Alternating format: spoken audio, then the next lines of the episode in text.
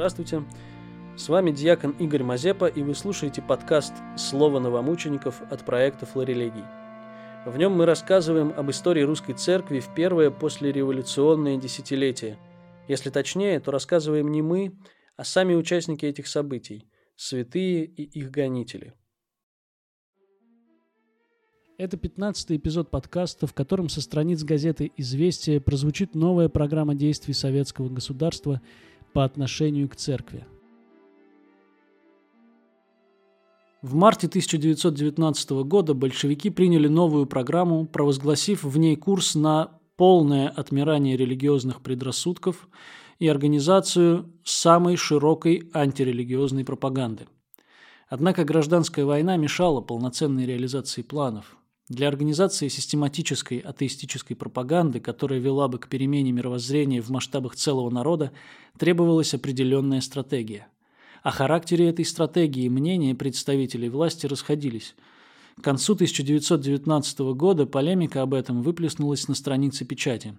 Одну сторону представляли чекисты в лице заместителя Дзержинского товарища Лациса, другую – наркомат юстиции в лице товарища Красикова. 2 декабря 1919 года в газете «Известия» вышла статья Мартына Лациса «Государство и церковь», где впервые намечался реализованный спустя два года план борьбы с церковью через инспирирование раскола. О последующем уничтожении по частям в открытой печати говорить не следовало. Лацис предлагал выявлять в церковной среде и поддерживать так называемое прогрессивное духовенство, лояльное к советской власти. Всякая религия и всякая церковь, если она не хочет обрекать себя на небытие, должна следовать за духом времени – Русская православная церковь знает этот путь прогресса. Соответственно, для советского государства не безразлично, что творится в церкви и каким путем она идет, и допустить расхождение церкви с государством значит допустить государство в государстве. С жесткой критикой предложений Лациса сразу же выступил начальник восьмого так называемого ликвидационного отдела нарком Юста товарищ Красиков – он рассматривал церковь как нечто уже уходящее в небытие, поэтому идею о последовательной работе в церковной среде с опорой на отдельных представителей духовенства Красиков принять не мог. Для него это был шаг назад, сделав который советская власть предоставила бы церкви возможность в какой-то мере сохранить свое влияние. В открытой дискуссии максимально четко была сформулирована позиция большевиков по отношению к вере и церкви. И формулировка эта принадлежит Красикову, который недаром считался официальным теоретиком антирелигиозной политики. Поэтому именно его статья в «Известиях» от 14 декабря 1919 года под названием «Кому это выгодно» и будет прочитана в настоящем выпуске. Статью «Кому это выгодно» заместителя наркома юстиции Петра Красикова – Читает преподаватель богословского факультета по СТГУ Иван Бакулин. Кому это выгодно? Пролетариат может рассчитывать лишь на рассудок мелкого крестьянина, а не на его предрассудок. В 270 номере «Известий» товарищ Лацис вздумал согрешить статьей «Церковь и государство». В статье причудливо сочетаются и рискованные исторические выводы о русской церкви, вроде того, что наша теперешняя церковь построена на канонических правилах древних Вселенских соборов, и странные афоризмы, вроде того, что церковь и государство состоят из одних и тех же граждан, и практические рецепты для долголетия церкви, если она не желает обрекать себя на небытие. Всего не перечтешь. Так много успел сказать товарищ Лацис на пространстве немногих строк. Особенно ново в устах коммуниста звучит следующая практическая и политическая директива для советской власти. Допустить расхождение церкви с государством – это значит допустить государство в государстве, что, конечно, не может быть терпимо никакой властью, а меньше всего советской. Если бы покойники могли двигаться, то Карл Маркс, наверное, перевернулся бы в своем гробу от такой истины. Да ведь потому-то советская власть и отделила церковь от своего государства, что пути их расходятся. Ибо коммунизм расходится не только с православной, а со всякой религией. А товарищ Лацис снова хочет соединить несоединимое. При этом, если верить автору, конкордат этот нужен единственно для того, чтобы православная церковь не была обречена на небытие, а получила, благодаря объединению с советской властью, счастливую возможность вновь быть приемлемой для миллионов трудящихся, стоящих на советской платформе, и потому не могущих признавать враждебную ей церковь. Но ведь скажет в недоумении простодушный читатель, если русские крестьяне на рабочие порвали с церковью, то забота рабоче-крестьянского правительства, казалось бы, должна состоять не в обновлении этого орудия всякого рабства, каким считает ее и товарищ Лацис, а в скорейшем и наиболее полном приобщении трудящихся к новому научному миропониманию. Ведь надо думать, что эти именно кадры, порвавших с религией пролетариев и крестьян, дают наиболее прочную, активную силу советскому строительству. Причем же тут забота коммуниста о реформации. Ведь если России суждено пройти еще и через это царство благочестивых пасторов и прогрессивных священников, то неужели товарищ Лацис думает, что его предусмотрительная заботливость о поддержании прогрессивных течений в духовенстве наполнит сердца этого духовенства чувствами вечной благодарности и преданности к советской власти и верности каким-то путям, предначертанным ему, по словам товарища Лациса, советской властью. Мы, коммунисты, своей программой и всей своей политикой, выражающейся в советском законодательстве, намечаем единственный и в конечном счете окончательный путь как религии, так и всем ее агентам. Это путь в архив истории.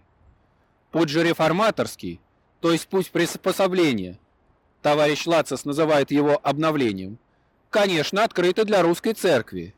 И она, конечно, объективно заинтересована, ввиду краха ее надежд на восстановление самодержавия капитализма, вступить на этот путь с наивозможнейшей для ее исторической комплекции быстротой.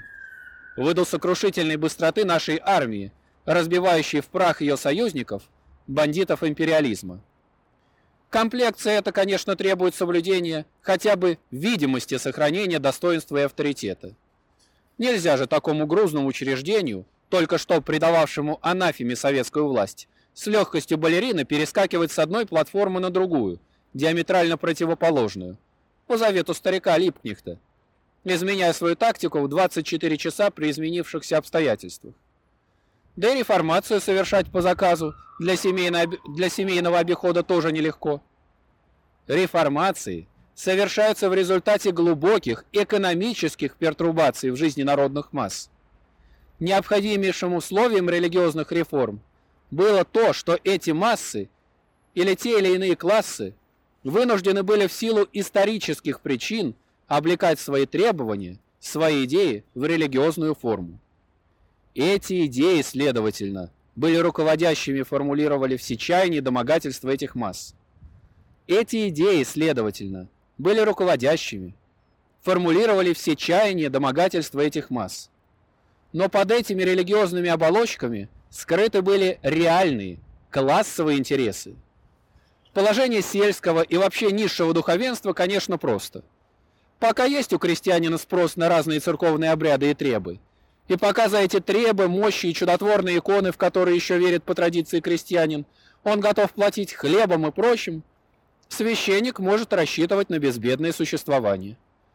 Поэтому русский священник никоим образом пока не заинтересован в пересмотре религиозных догматов, верований и своих магических способов сношения с богами. Но после краха Деникина и Колчака, после краха его надежды снова занять полицейско-административный пост, священник готов признать советскую или какую хотите власть, находя в данный момент совершенно неудобным и невыгодным ссориться с трудящимися классами какие же чаяния и домогательства и каких классов до сегодняшнего дня формулировались русскую церковью в религиозных ее терминах и оболочках. Найдете ли во всей советской России, а не советской и говорить смешно, много служителей любого культа, не стоящих против гражданской войны, против государственных монополий, против уничтожения частной собственности на землю и фабрики, против отобрания церковных монастырских земель, против гражданского брака и так далее. Где же это течение, о котором вы говорите? Чем себя оно проявило? Где его литература? Борьба за трудовые интересы? Где его критика старых догматов? Как это всегда бывало во всех реформациях? Этого нет, товарищ Лацис.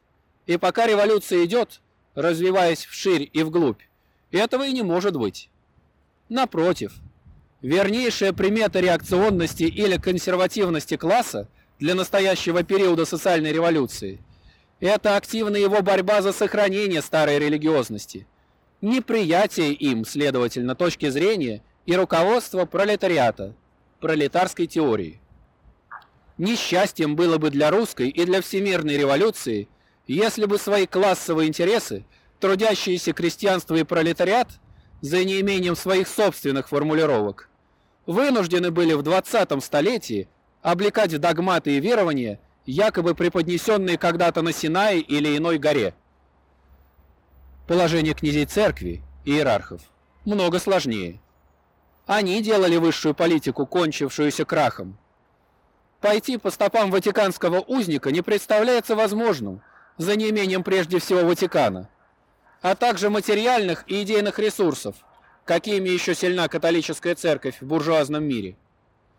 Подчиненная армия служителей культа, особенно низшего, умоляет о капитуляции и о примирении с крестьянином. Поэтому всему духовенству настоятельно необходима общая капитуляция. Но, конечно, при наименее тяжких условиях и при наиболее приличной, сохраняющей хоть видимость почетности обстановки, с сохранением оружия и багажа. И товарищ Лацис жестоко ошибается, утверждая, что без боя высшая иерархия не сдастся. Бой уже проигран. Побежденная сторона желает, жаждет. Она желает заключить договоры и даже поступить со всею армией на службу к победителю. Советская власть не нуждается в том, в чем нуждался Наполеон и его буржуазная диктатура – то есть санкции ее господства над трудящимися католической церковью. Более того, если бы в один несчастный день она почувствовала необходимость в благословении папы или патриарха, это бы означало конец советской власти, опирающейся единственно на революционный пролетариат и крестьян, на мировую социальную революцию. Напротив, реформация нуждается в благословении начальства.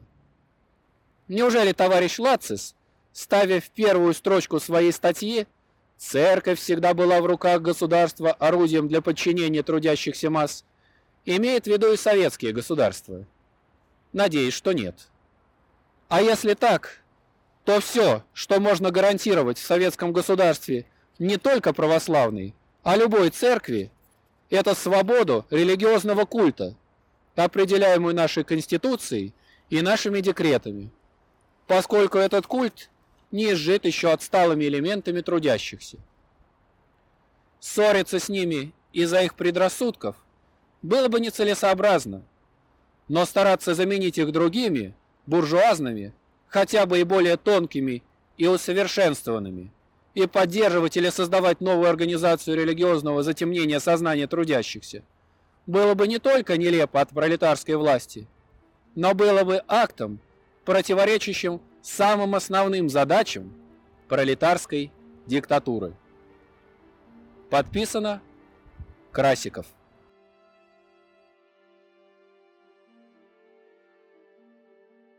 Мы рады, что вы смогли разделить с нами память о новомучениках. Разделите ее с другими. Сохраняйте, рекомендуйте, пересылайте наши материалы тем, кому они могут быть полезны. Над выпуском работали чтец Кирилл Алексин, чтец Михаил Гар – Эльга Канаева, Анна Косоева и я, диакон Игорь Мазепа. Научный консультант, доктор исторических наук, священник Александр Мазырин. Произведено совместно с ПСТГУ творческой мастерской на горе.